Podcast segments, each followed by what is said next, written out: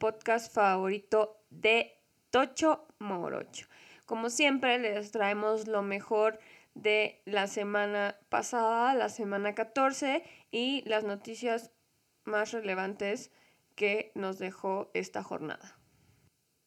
Así es, vamos a repasar todos los partidos que nos parecieron importantes, algunos con muy fuertes consecuencias para las esperanzas de los playoffs de algunos de los equipos participando y también pues las noticias como siempre que esta semana hubo varias, algunas muy desafortunadas, otras se mantienen en el limbo, pero bueno, a ver, cuéntanos Daniela, ¿qué es lo que tenemos para esta semana como lo más relevante? Bueno, vamos a empezar con la primera noticia de la semana pasada, que fue que Odell Beckham Jr. sigue siendo agente libre tras visitar Nueva York, Buffalo y Dallas. Lo entrevistaron durante la transmisión del Thursday Night Football y él dijo que solo regresaría para la postemporada, porque en realidad no ve el punto de jugar en temporada regular, porque solo le gusta jugar cuando existe mucha presión. La verdad es que esto es una decisión, yo creo que más pensando en su estado de salud que realmente en lo que él argumenta que es que prefiere competir solamente en playoffs que, que regresar para la temporada regular. sabemos que una lesión de ligamento cruzado, en especial si la sufres ya tarde en la temporada, como es su caso, que fue en el Super Bowl, pues tiene una recuperación de... Al menos 10 meses. Unos 10 meses, ¿no? Y, y, pues estamos justo en ese límite de, de 10 meses y ninguno de estos equipos pudo verlo correr o hacer ningún tipo de actividad física y, y obviamente fue muy sonado que Jerry Jones dijo que pues no lo deja tranquilo el hecho de que, de que no haya podido hacer ningún tipo de actividad física y también el head coach de los, de los Bills de Buffalo dijo que por el momento era desafortunado que no pudiera o, o estuviera disponible para hacer drills en el campo porque todo mundo quiere ver qué tan avanzado en su recuperación va. Bueno, pero a mí me parecería que entonces eso es lo que tendrías que decir, ¿no? O sea, oye, estoy interesado en regresar, pero pues todavía estoy, ¿no? Un poco fuera de ritmo porque todavía estoy terminando mi recuperación a, sale, a salir con esas altanerías de, pues a mí solo me interesan equipos de playoffs, pues obviamente a todo mundo solo les interesa equipos de playoffs, ¿no? Pero ahí sí, muy chucho él ya el equipo hace todo el trabajo y él nada más se presenta al examen final, ¿no? Eso tampoco está cool.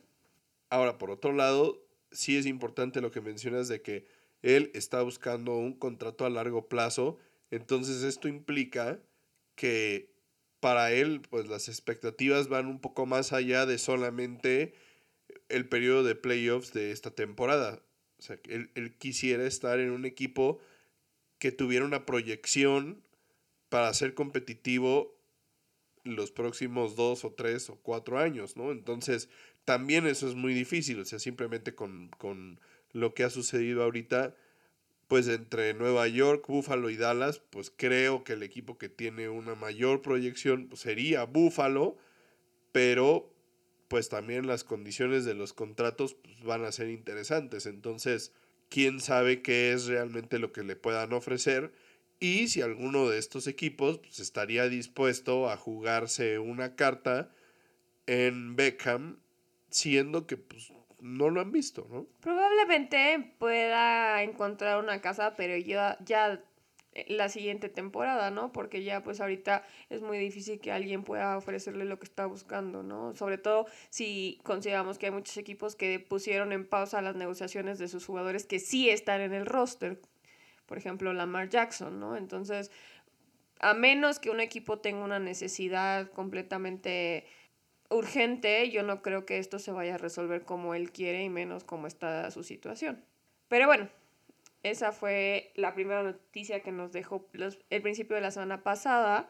Y seguimos con las, las lesiones que también esta semana fueron significativas. Empezando con la de Russell Wilson, el coreback de los Broncos, quien sufrió una conmoción en el último cuarto del juego contra los Chiefs y no regresó. Brett Ripien tomó su lugar y esto, bueno, pues es uno más en, los, en la lista de problemas que los Broncos se han enfrentado esta temporada y que Russell Wilson se ha enfrentado con su nuevo equipo, ¿no? Pues sí, la verdad es que el golpe fue bastante fuerte. Digo, al final eh, la conmoción que sufre Wilson es provocada por el golpe al momento de caer al pasto. Digo, igual trae un jugador de los Chiefs encima y entonces eso obviamente incrementa la fuerza del impacto, pero pues al final de cuentas no fue una jugada sucia, una lesión completamente circunstancial, pero el golpe fue fuerte, sí se vio que estaba desorientado completamente y fue además en un momento bastante desafortunado para los Broncos porque estaban remontando en el partido, se estaban metiendo en el último cuarto en el marcador y desafortunadamente con la salida de Wilson, pues quedan completamente descartados para el final del, partido y, ya no hubo chance de que realmente pudieran meterse en el marcador. Y hablando de otro coreback que también tuvo problemas de conmoción, hablamos de Kenny Pickett, el coreback de los Steelers, quien sufrió una conmoción o fue puesto en el protocolo al principio del partido contra los Ravens. En su lugar entró Mitchell Trubisky.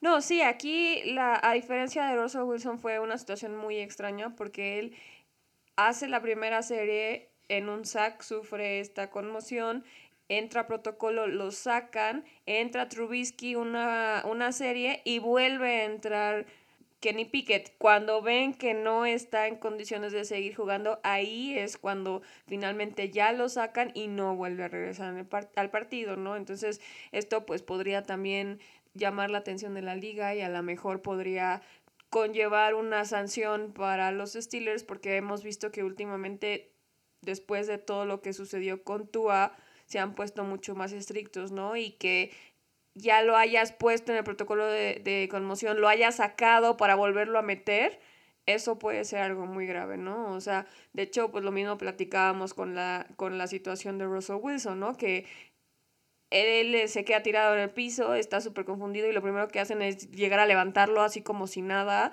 Eso se vio como muy extraño. Y en lugar de llevarlo directamente a los lockers, todavía lo dejan andar paseando por la banca, lo meten a la medical tent, sale y otra vez anda por ahí y ya finalmente después de un rato lo lleva, ¿no? Cuando claramente desde nuestras casas, en nuestra televisión, se vio que él no estaba bien. Entonces la liga no se ha pronunciado en ninguno de estos dos casos, pero yo creo que el caso de los Steelers es mucho más grave, entonces hay que estar al pendiente de lo que puedan decir. Y casualmente en el mismo juego donde Kenny Pickett sufrió una conmoción, el coreback que tenía él enfrente, el, los Steelers enfrente, Tyler Huntley, que estaba sustituyendo a Lamar Jackson, también fue puesto en el protocolo de conmoción y Anthony Brown lo reemplazó en la segunda mitad. Y bueno, otro coreback que sufrió varias lesiones en un partido fue justamente Mike White en el partido de los Jets contra los Bills de Buffalo. White tuvo que ir al hospital después del partido como precaución, después de sufrir lesiones en las costillas. Él regresó a Nueva York con el equipo y bueno, le pegaron en tres ocasiones fuertemente en las costillas. Tuvo que salir un par de ocasiones del partido y desde en todas volvió para liderar al, al, equipo. Desafortunadamente los Jets no lograron estar cerca en este partido como lo hicieron en el primer encuentro de la temporada entre estos dos equipos, donde de hecho ganaron los Jets todavía con Zach Wilson como coreback, pero el compromiso que tiene Mike White con su equipo es tan grande que a pesar de las dos veces que salió por los fuertes golpes que recibió, regresó al partido y la verdad esto provoca que sus compañeros hablen muy bien de él y pues dicen que sienten admiración y respeto por su nuevo coreback que tiene gran resiliencia. Sí, y también ya se anunció que se espera que sí juegue esta semana. Entonces parecería que no fue una lesión tan grave, aunque los golpes sí se vieron muy fuertes en el, momento. Por otro lado, tenemos también la lesión de Kyler Murray, que se dio ayer, el lunes por la noche. Él va a estar fuera el resto de la temporada con una ruptura de ligamento cruzado, una situación bastante desafortunada para Arizona que de por sí estaba teniendo una temporada bastante complicada y esto pues termina de, de hundirlos y aunque pues ya no tenían muchas esperanzas para alcanzar los playoffs, esto viene a demoralizarlos cada vez más. Se le suma a esto la situación de Divo Samuel, quien también salió del juego contra Tampa Bay por una lesión de tobillo. En su caso, parecería que logró evitar una lesión más grave. Se le siguen haciendo pruebas para determinar, obviamente, la gravedad y los siguientes pasos. Todo parece indicar que es un esguince de tobillo alto. Sí tuvo que salir en el carrito, pero se especula que podría estar de vuelta esta temporada. Obviamente estos son dos equipos que tienen objetivos muy diferentes porque los 49ers esta semana juegan contra los Seahawks y aunque hemos visto a unos 49ers mucho más fuertes que los Seahawks, especialmente si consideramos el juego que tuvieron esta semana Seattle, no podemos menospreciar la situación con Kyler Murray, aunque ya vayan a quedar fuera de los playoffs, porque recordemos que sí le dieron un muy buen contrato antes de empezar esta temporada, ¿no? Entonces quedarte sin él después de haberle pagado todo lo que le pagaste, pues también complica las cosas y entonces todo empieza a, venirse abajo. Veremos que en el caso de los 49ers, qué pueden hacer con la salida de Divo Samuel. Pasando a noticias sobre equipos, les traemos el primer equipo que ya aseguró su lugar en los playoffs. Y esto, eh, estos son las Águilas de Filadelfia. Y lograron ya asegurar su lugar con la victoria de esta semana sobre los Giants. Y consiguen esta hazaña por segunda temporada consecutiva con Nick Siriani. Están cerca de conseguir el único bye de la conferencia y un título divisional por primera vez desde el 2019. Por su parte, otra noticia referente a un equipo involucra a los Saints porque la liga multó al equipo con 250 mil dólares, al head coach Dennis Allen con 100 mil dólares, al coach de la línea defensiva Ryan Nielsen con 50 mil dólares y al jugador defensivo Cameron Jordan con otros 50 mil dólares por violar la regla de fingir una lesión en el juego de la semana 13 contra Tampa Bay. Según esto, los captaron en la banca dándole indicaciones a Cameron Jordan de que se agarrara la pierna para que el juego se detuviera. El presunto incidente fue a la mitad del último cuarto del partido del lunes cuando Jordan se arrodilló y señaló la parte inferior de su pierna. Forzó un tiempo fuera por lesión y congeló un poco el ritmo de Tom Brady, quien ya estaba listo para sacar una jugada para anotación. Obviamente los Saints van a apelar esta decisión porque están negando las acusaciones, alegando que Jordan sintió un dolor que no le permitió seguir en el campo, salió para ir a la medical tent, lo revisaron, lo vendaron, fue diagnosticado después con un MRI, con un esguince en el pie y ha estado recibiendo tratamiento en sus instalaciones toda la semana, ¿no? Entonces, esto parece indicar que en realidad sí tenía algún tipo de lesión y tendría lógica que ellos pues se, o sea, se defendieran considerando todas estas evidencias. También es importante recalcar que no es la primera vez que esto ocurre en la temporada, porque el safety de los Bengals, Jesse Bates, también fue multado por la misma razón y también está apelando la multa. Y bueno, este fin de semana ya con los partidos de campeonato de el fútbol americano colegial en el espejo retrovisor, se entregó el premio al mejor jugador de la temporada en el fútbol americano colegial, el prestigioso trofeo Heisman, y en este año se le otorgó al coreback de USC en su primer año, Caleb Williams, quien es sophomore. Y pues la historia de, de Williams es bastante peculiar y es una que además de todo ahora en el fútbol americano colegial pues es bastante común. Williams llegó a USC transferido de la Universidad de Oklahoma después de que su coach Lincoln Riley decidiera dejar la Universidad de Oklahoma para ir a coachar a los troyanos del sur de California. Y bueno, la historia se cuenta sola, ¿no? Junto con Lincoln Riley, muchos jugadores llegaron por vía de transferencia o también reclutados tradicionalmente de high school a USC y pues han cambiado la cara de este equipo en una sola temporada. Prácticamente se quedaron fuera del, del playoff del fútbol americano colegial por muy poquito. Pasaron del olvido y de ser un programa con muchos problemas a ser uno de los programas que estaba peleando por el por un lugar en los playoffs del fútbol americano colegial, mucho en parte de la mano de Lincoln Riley y justamente de Caleb Williams. La verdad, para mí y desde mi punto de vista, ninguno de los otros participantes, CJ Stroud de Ohio State, Max Duggan de TCU y Stetson Bennett de Georgia, eran siquiera contendientes a este galardón porque ninguno de sus equipos dependía tanto como USC de Caleb Williams. Entonces, la verdad, merecido ganador, pero esperado ganador también.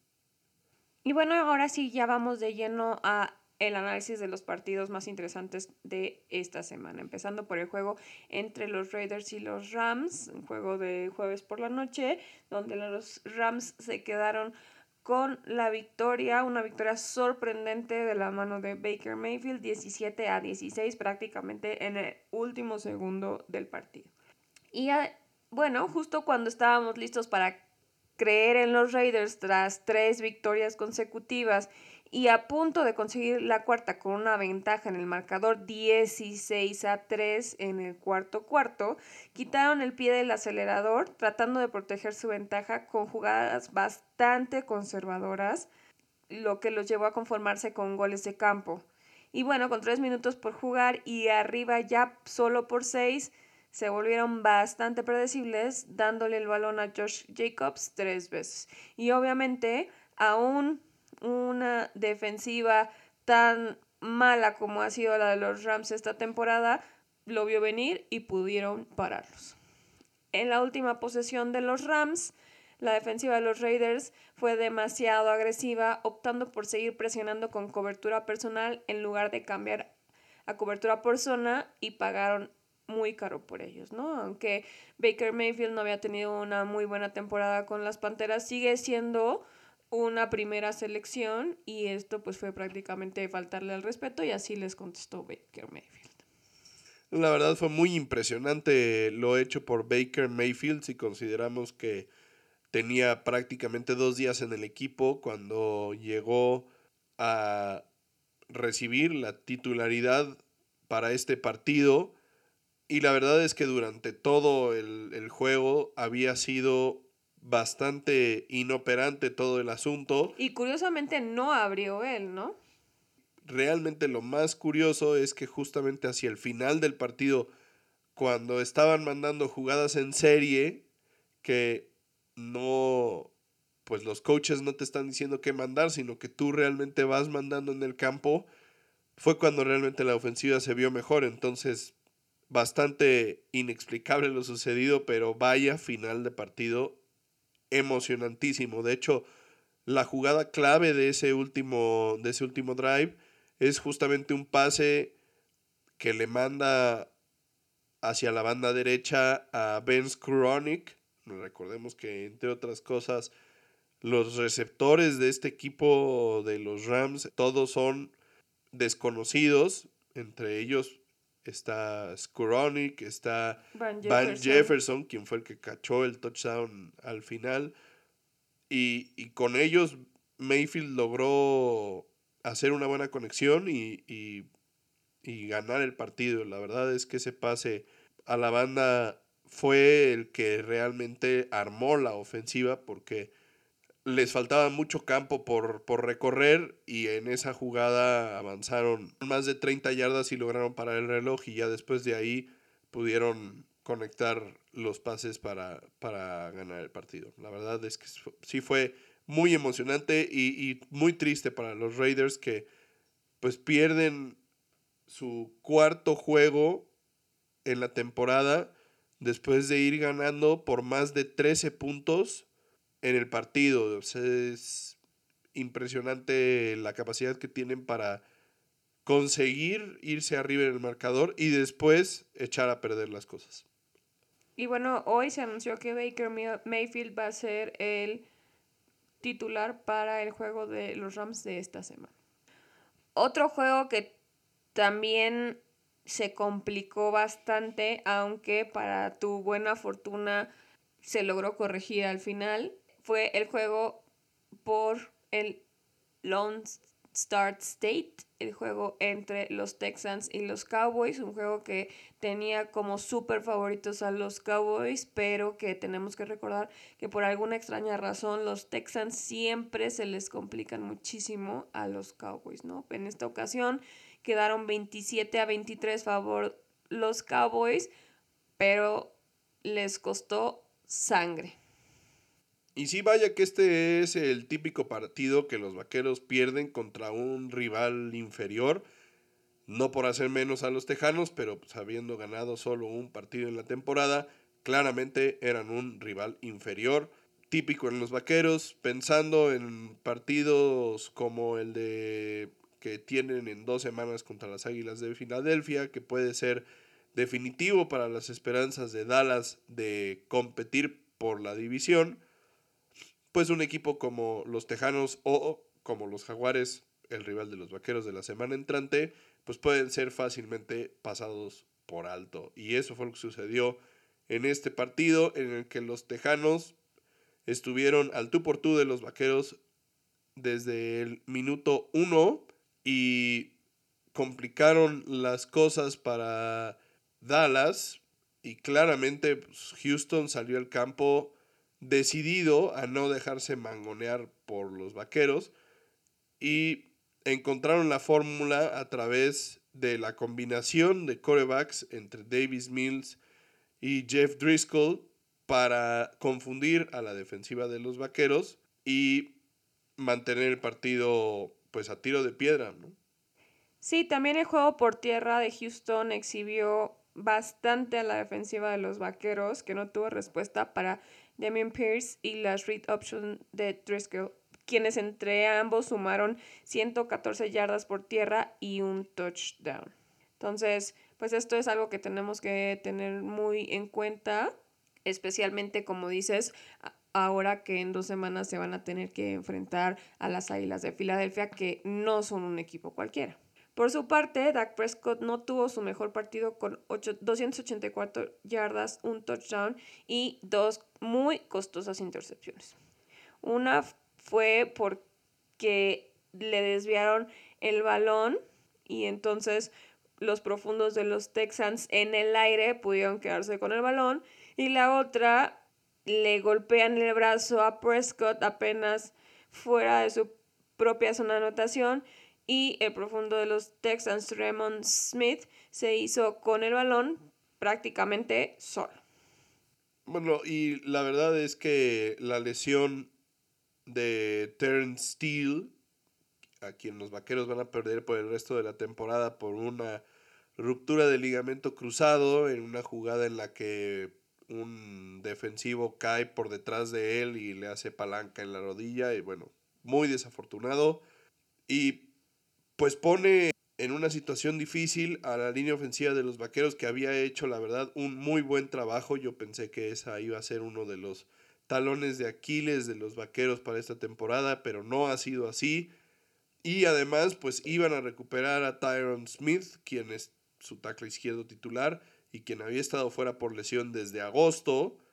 El desempeño de Taylor Smith, el novato, ha sido muy bueno y entonces el plan era poner a, Tyron Smith de tackle izquierdo y a Tyler Smith de gar izquierdo, pero ahora con la lesión de Steele, pues quién sabe qué es realmente lo que vaya a suceder si vayan a pasar a Tyler Smith al tackle derecho, dejando a Tyron Smith de tackle izquierdo, o podría ser que pusieran a alguien más de tackle derecho. La verdad es que en este momento, pues esa es una de las preocupaciones para el equipo.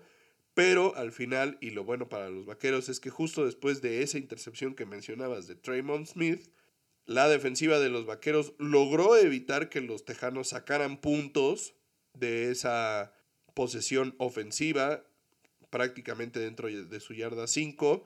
Los tejanos se la jugaron en cuarto down, los vaqueros lograron detenerlos y desde su yarda 2 los vaqueros montaron un drive de 98 yardas que sería para la victoria. Tenemos también el juego de los vikingos contra los Lions.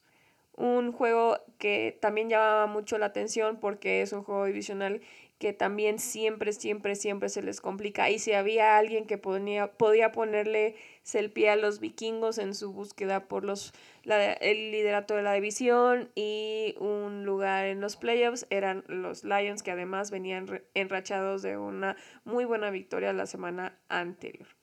Y en este caso, los, los Lions se quedan con la victoria 34-23, con lo que ahora están en la contienda por un lugar en los playoffs lo cual nos resulta completamente sorprendente si consideramos que a principios de noviembre tenían un récord de 1-6 y que ya estaban en proceso de cambiar a varios coches.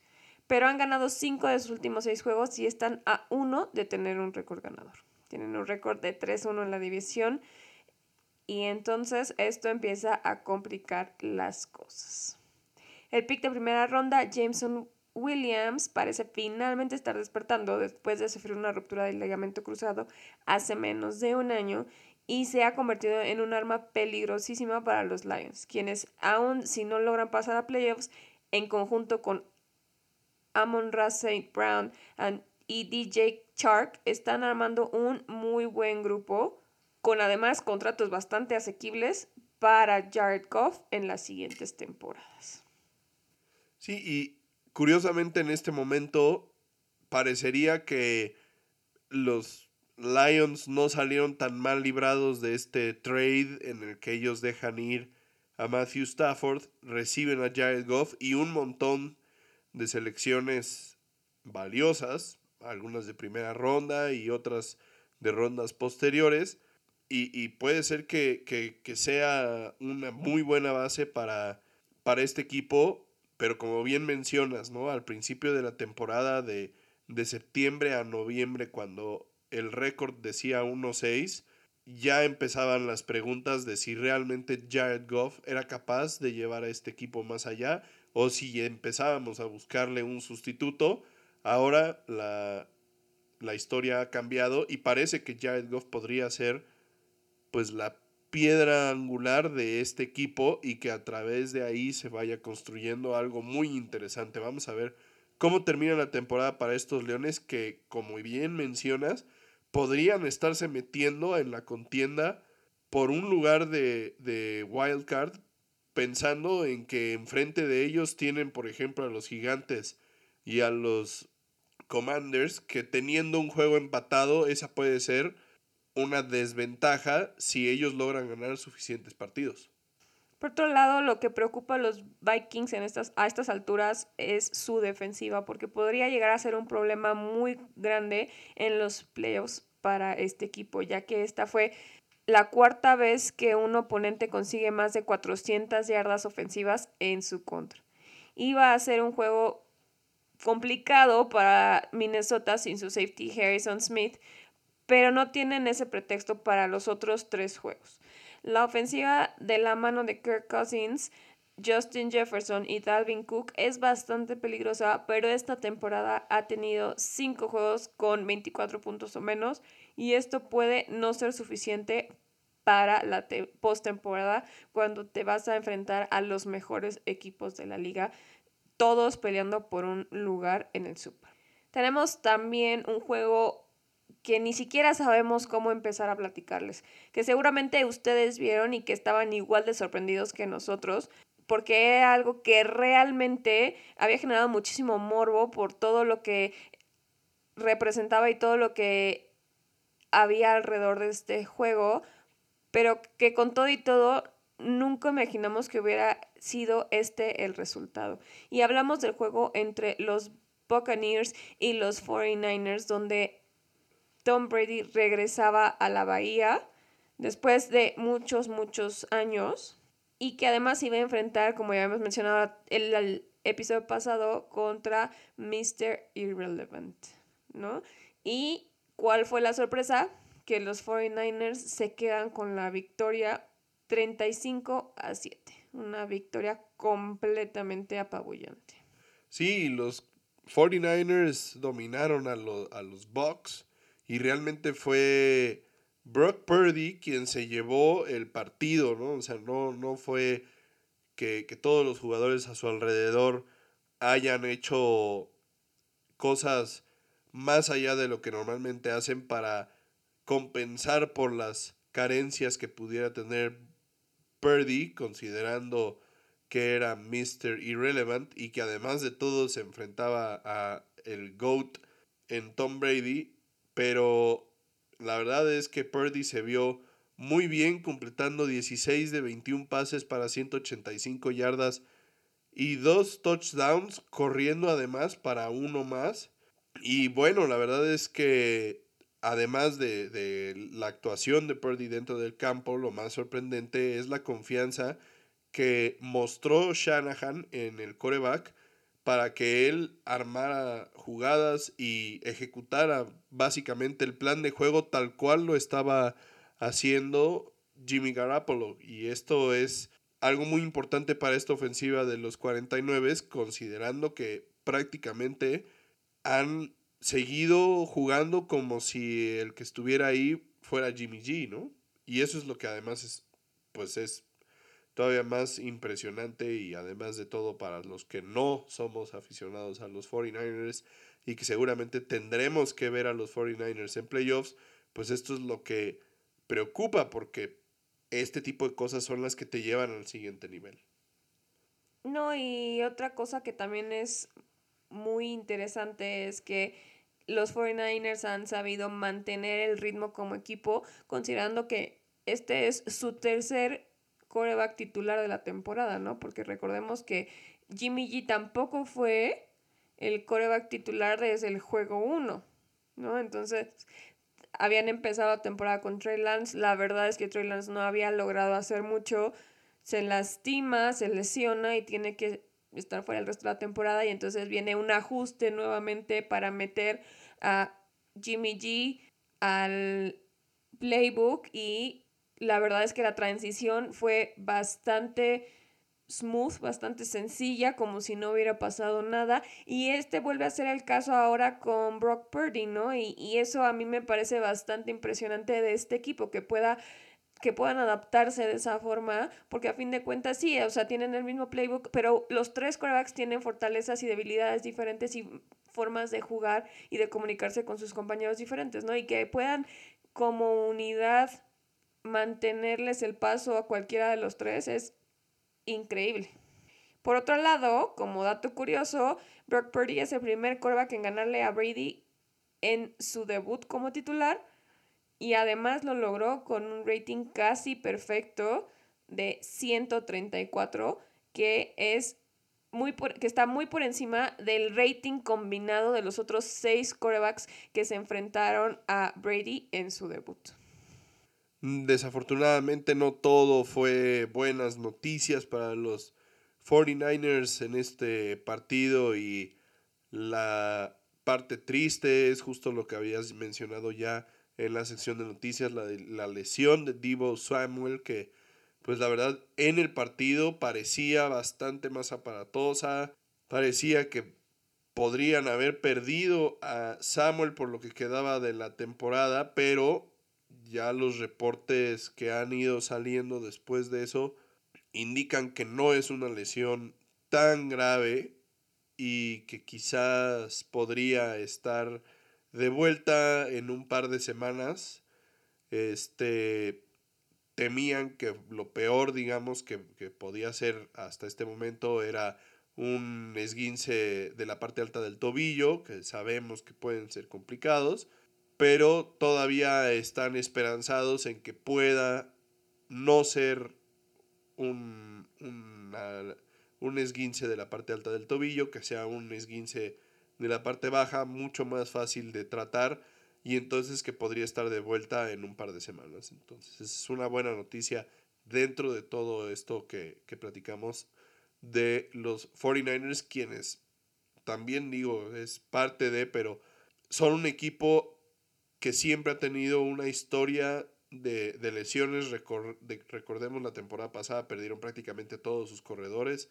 Han tenido lesiones antes de, de Garapolo, ¿no? También tuvo una lesión de hombro, también hubo una, una temporada que la perdió completa por una lesión. Han tenido de baja a Kittle, ahora Samuel. Samuel también ya había estado lesionado en otras temporadas. Recordemos también Nick Bosa ha estado fuera temporadas completas. Entonces digo, este equipo es un equipo que siempre ha tenido temas de lesiones y es algo que puede ser parte de la historia de esta temporada también. Y bueno, ¿qué decir de los Bucks? Parece que no tienen ni pies ni cabeza ni a la ofensiva ni a la defensiva. A la ofensiva todo se ve sin ritmo y muy forzado. Es la segunda vez que el tackle Donovan Smith comete un holding que borra los puntos que a duras penas habían podido poner en el marcador, esta vez un touchdown o lo que hubiera sido un touchdown de Mike Evans que pues fue cancelado por esta situación. Brady consiguió solo 253 yardas en 55 intentos, sufriendo 7 capturas y entregando el balón dos veces.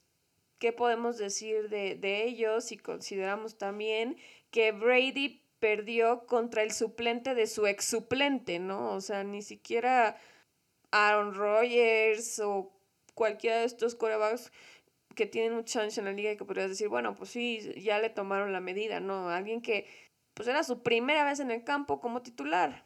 Esto no debería de ser posible contra un jugador como Tom Brady, pero a fin de cuentas esta no ha sido su temporada ni en lo profesional ni en lo personal.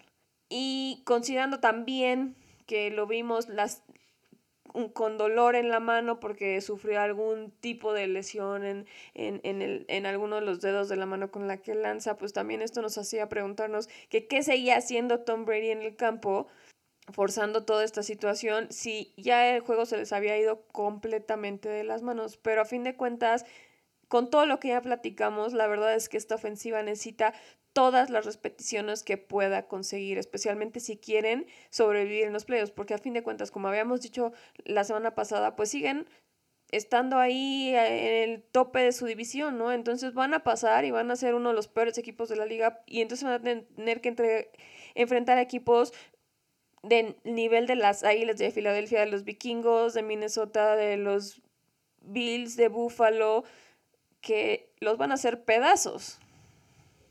Sí, la verdad es que en este momento, como aficionado a los vaqueros, pues tal vez pensando que obviamente el bye está fuera del alcance completamente, si vas a tener que jugar en la ronda de comodines, pues tal vez la verdad la aduana más fácil es visitar a los Bucaneros, ¿no? O sea, un equipo con récord perdedor o casi 500, ¿no?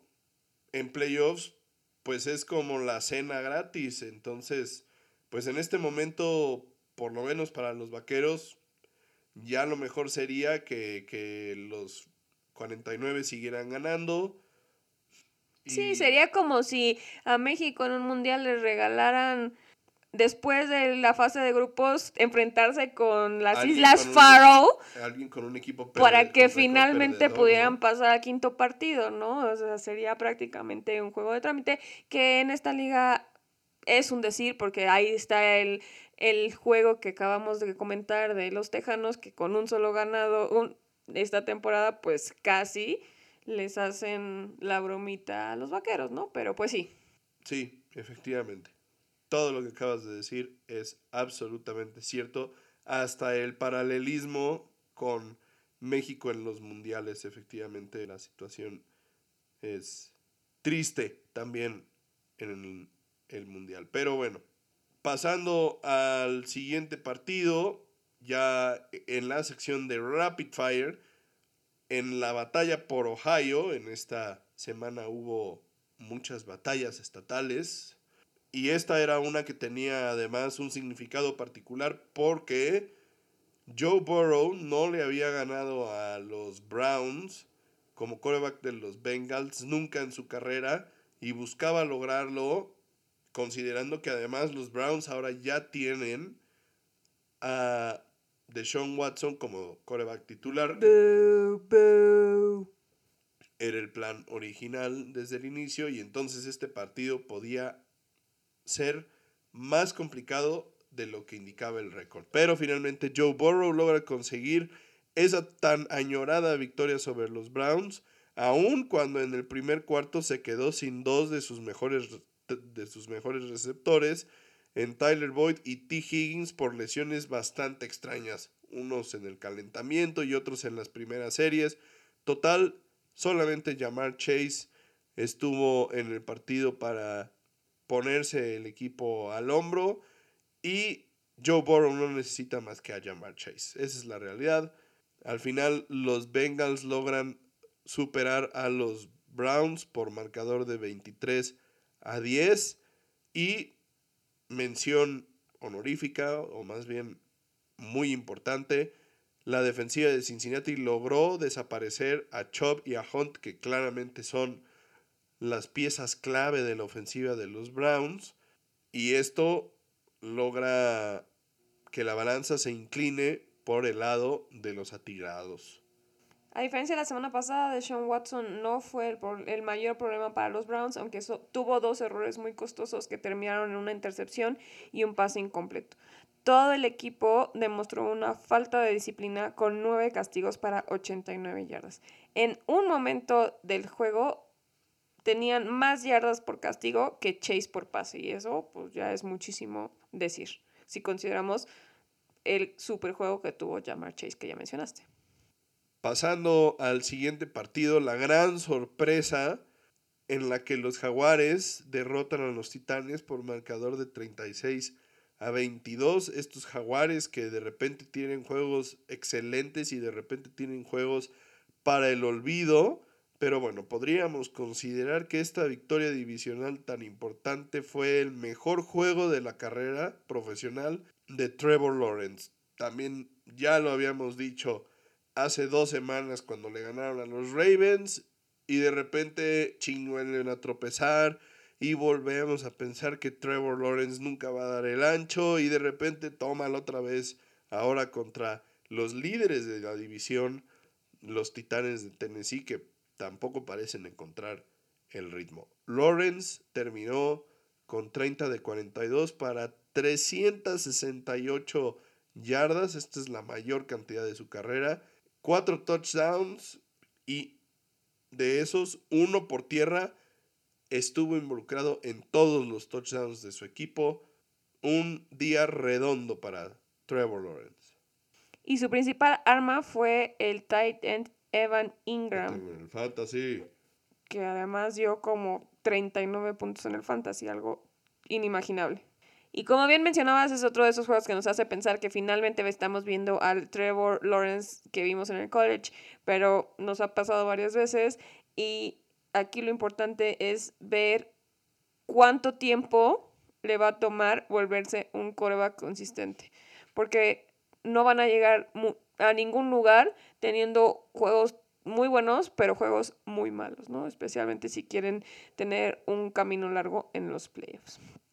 Por su parte, la defensiva de Jacksonville jugó muy bien, forzando cuatro entregas de balón, de donde los Jacks sacaron puntos. También provocaron errores muy costosos para los Titans para afianzar su participación dominante. Tannehill de los Titanes nunca pudo encontrar ritmo y batalló para encontrar receptores abiertos en el poco tiempo que le daba su línea ofensiva.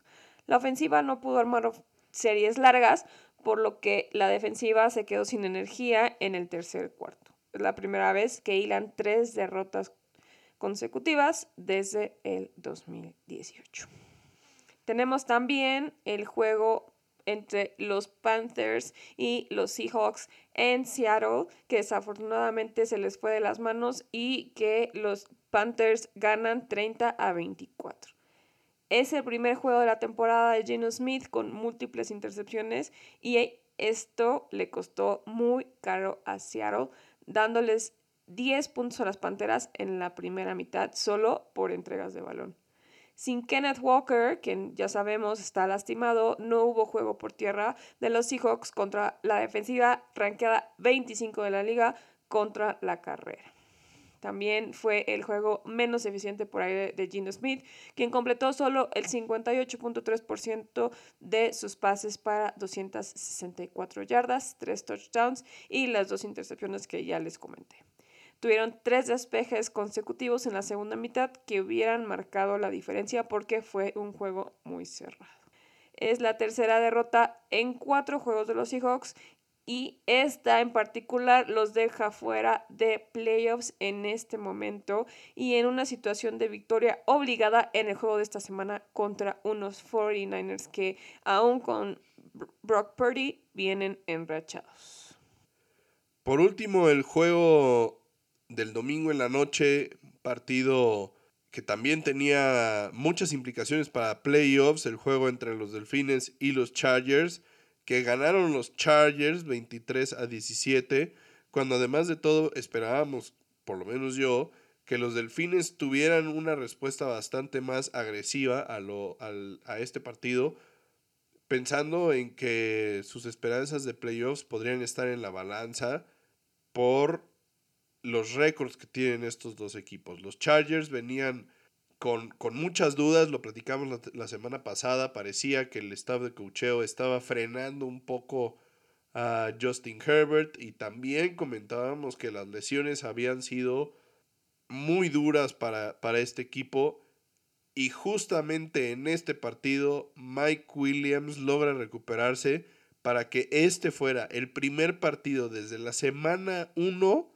en el que Gerald Everett, Keenan Allen y Mike Williams están junto con Justin Herbert y Austin Eckler en el campo. O sea, prácticamente todas las armas de este equipo lograron estar en el campo de juego al mismo tiempo y vaya que se notó.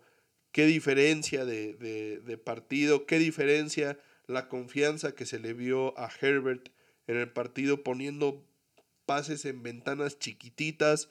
La verdad es que se vio un equipo mucho más completo y la verdad pues los Delfines de Miami y su defensiva están sufriendo muchísimo con estos juegos consecutivos de visitante que tienen y podría ser un durísimo golpe a sus esperanzas de estar en, en playoffs. Recordemos que este equipo todavía tiene que visitar a Buffalo el sábado en un partido que se espera que tenga temperaturas negativas, que haya tormenta de nieve y los Bills no le van a perdonar a los Delfines lo que sucedió en la semana 3 cuando los Bills visitaron Miami con un calor tremendo.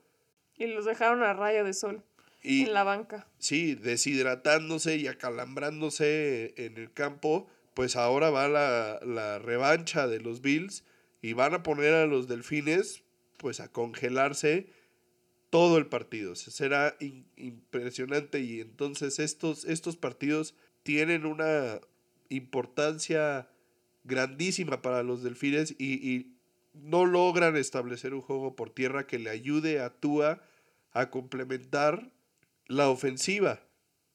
Y bueno, por cuestiones fuera de nuestras manos, vamos a tener que saltarnos esta, en esta ocasión el Playoff Picture, que se los vamos a quedar a ver para la próxima semana porque Jay-Z está teniendo un poco de problemas para mantenerse al aire. Pero vamos a cerrar ya el episodio con los juegos más relevantes de la semana 15 para que nuestro otro host pueda irse a descansar. Los juegos que vemos que van a ser más interesantes son el que ya habíamos mencionado, juego divisional, 49ers contra los Seahawks, unos 49ers enrachados pero sin Divo Samuel y unos Seahawks saliendo de unos, unas derrotas bastante dolorosas. El juego que también nos mencionó Jaycee entre los Dolphins y los Bills en condiciones extremas. El juego entre los Lions y los Jets, unos Lions que también vienen enrachados y que se están peleando el todo por el todo. Y el juego entre los Titans y los Chargers. Y bueno, como les dije, eso fue ya todo lo que les traímos para esta semana. Esperemos hayan disfrutado este episodio que les preparamos siempre con mucho cariño y mucha emoción para que ustedes puedan vivir la temporada de la NFL junto a nosotros. Nos encanta poder compartir nuestra pasión por el fútbol americano con todos los que nos escuchan en todo el mundo. Nuevamente agradecerles por seguir con nosotros en esta aventura. Sigan aquí porque esto no se acaba hasta que se acaba y se está poniendo cada vez más interesante con todos estos movimientos que por una sola derrota una semana mueve todo el playoff picture del cual, como ya les dije, comentaremos más a detalle la próxima semana. No olviden estar pendiente de todo lo que pueda pasar este fin de semana en la NFL. Nos vemos aquí la próxima. Bye.